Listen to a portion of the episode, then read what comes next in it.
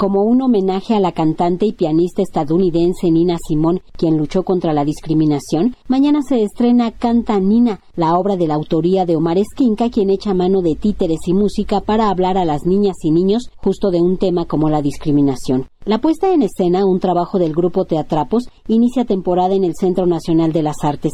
En ella, comenta la actriz Karen Rocío Pérez, está la lucha de Nina Simón personaje que está buscando la libertad y qué mejor que estar buscando su, propia voz, su libertad a través de, canciones. Creo que también trata de justo luchar como con el reconocimiento a, todos, ¿no? Porque también ella, como bien sabemos, eh, forma parte de este movimiento por, por los derechos humanos en Estados Unidos y justo está luchando contra la discriminación el racismo hacia la, la, comunidad negra. Entonces, con este fiel sentimiento de activismo, pues eh, trata de encontrar esta libertad. Eunice es una niña que vive en Carolina del Norte y está a punto de dar un recital de piano. Todo el pueblo acude a verla.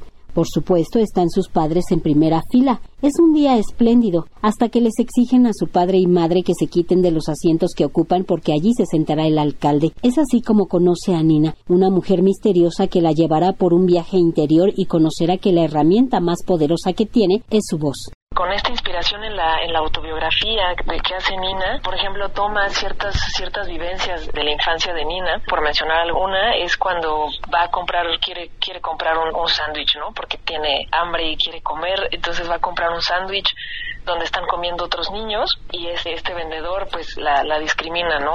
Y, la, la, rechaza y la hace, la hace a un lado y no la deja que, que se coma su sándwich con los demás niños, ¿no? Entonces, creo que por ejemplo esta, esta escena para los niños es pues es un momento muy muy común en sus vidas, ¿no? Que pueden ir a comprar un sándwich en la escuela, en la tienda y es una vivencia tan tan cotidiana para los niños Canta Nina está diseñada para que las niñas y los niños identifiquen y luchen contra la discriminación y el racismo. Eunice era el nombre verdadero de Nina Simón. Con su música poderosa y combativa, se convirtió en uno de los pilares culturales del movimiento por los derechos civiles de Estados Unidos. La historia es inspirada en, estas memorias de, la vida de Nina, pero claro, como es una, una historia para los más pequeños, también para los grandes, eh, hay, hay, por ejemplo, de repente está esta pequeña niña de 11 años está a punto de tocar un recital de piano y de pronto eh, todo, todo se detiene, el tiempo se detiene y aparece esta mujer misteriosa del piano. Cuando aparece este personaje, pues justo empieza un viaje, ¿no? Empieza un viaje a través del tiempo, a través de la música, justo con esta música inspirada en, en las creaciones de, de Nina Simón para poder esta historia. Con el apoyo del estímulo del artículo 190 de la Ley del Impuesto sobre la Renta, EFIARTES, Canta Nina se presenta el 19, 20, 26 y 27 de agosto y el 2, 3, 9 y 10 de septiembre en la Plaza de las Artes del Centro Nacional de las Artes a las 11.30 horas. La entrada es libre. Para Radio Educación, Verónica Romero.